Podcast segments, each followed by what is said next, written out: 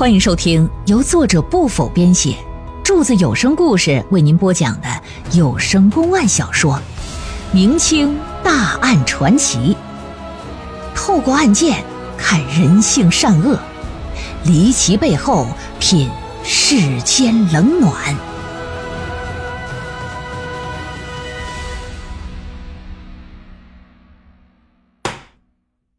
一听老爷问的是这个。这小子脸色一变，说：“这和小人可没有关系啊！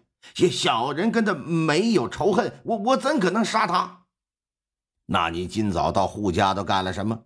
赶紧从实招来，否则本官必将大刑伺候。你小人以收布为生，葛葛氏织布售卖，因此我经常上他家里收购。这这事儿，他他他家附近的人都知道。”今今早我去的时候，发现那大门是开的，叫叫了几声没回应。由于平时都很熟，我我就进去。到到到院子里再叫，还还是没响动。我我一看那房门正虚掩着，我又担心一女人在家发生什么事我就进了屋。这这一进屋，好家伙，卧房地上有一滩子血，床上嗯嗯嗯有一个蒙头盖被的人。我当时吓得不轻，转身就走了，因为我怕被人误会，受到牵连，我没敢声张，也没敢报官，请大人恕恕小人不告之罪。混账！大胆的狂徒啊！你真是满嘴胡言！如果人不是你杀的，你就不会心虚，更不会畏惧报官，你当时必然会大喊大叫。你慌里慌张的离开，定是你先奸后杀。你最好赶紧交代人头所藏之处，免受那皮肉之苦。人人人头！我的妈呀！大大人，小人冤冤枉啊！我没杀人呐！啪啪啪，往上直叩头。人是苦虫，不打不从啊！人是木雕，不打不招。我给你机会，你不中用，那你就别怪我无情了。来呀，给我招身的打！话音未落，衙役过来，摁倒之后抡起刑杖，跟雨点似的，噼啪噼啪，这通揍，打的孙大军那嗓子眼都发出狗动静来了。什么叫狗动静？哀嚎，就都这声。由于老爷也没具体说要打多少下，衙役就一直不停手，没一会儿四五十板子就拍下去了，这让老爷多少有些意外。你看这孙大军啊，有些文弱，本以为打二三十下就得受不了招供，还没想到啊，还是个耐操牌的，他硬是不招。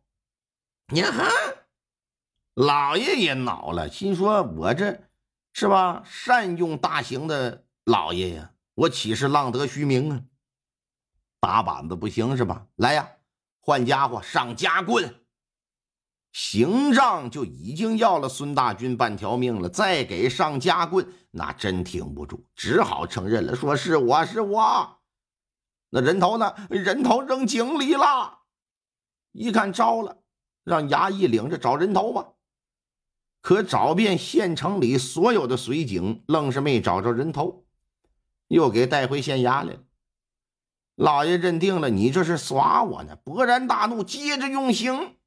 这回这小子不敢胡说了，知道如果再找不着，那就得接着用刑，因此表示自己不知道。你要用刑你就用吧，大不了我就一死了。一看打他嘴里问不出实话。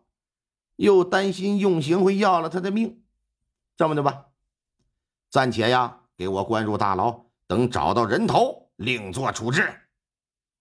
随后呢，又传唤左邻右舍的过来进行审问，并且对所有人都上了刑了，可是没有得到任何有价值的线索。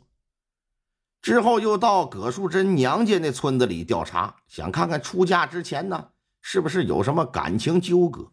结果也是查无所获。你说他一娘们家的，平时大门不出，二门不迈，过去在娘家也没有什么如意情郎。相对熟悉一点的附近邻居呢，嗯，可以说也没那么几个仨俩的好朋友。老爷推断，凶手啊，应该就是家门口的人。嗯，虽然户家的邻居都问了，没发现什么问题，但思来想去，还得从邻居下手。考虑到可能会有漏网之鱼啊，他就找来黄册了，就是记录本啊，记录当地人口信息的这个档案，一一核对，看看最近是不是有不在家的。翻来覆去，在户家邻居当中有一个叫做熊兆武的人，两次传唤问问话都不见人影，而且这小子还是个光棍三十来岁，是个屠夫。啊，这人他妈有些可疑呀！让保长过来，嗯，说你了不了解这人呢？保长说，熊兆武是个屠夫，嗯，开了个店叫熊家肉铺，经常啊到乡下买猪杀猪。这两天没在家，兴许是进货去了吧？案发期间他不在家，这仅仅是一个巧合吗？当下又没有新的线索。老爷自然不愿放过这个线索，派衙役到熊兆武经常去的乡下村落寻找，可找好几天也不见踪影。他呀，关店出门那是经常常有的事但据他邻居讲，一般也就一两天，绝对不会超过三天。眼巴前眼看一周都过去了，还不见回来，这户阳就越发越觉得啊。这小子有问题，老爷也觉得这小子是杀人凶手。为了能把他引出来，老爷想了个主意，那就是升堂审判，宣布杀害葛树珍的人就是孙大军，然后把你判上死刑。哎，让户阳这边把你媳妇进行安葬。消息往出一播，老爷又安排衙役在暗中二十四小时盯着熊兆武的住处。大约过了能有半个月，一天深夜，一个人突然就出现在肉铺门口。蹲守的衙役一看，心说：“嘿，你小子终于来了哈！”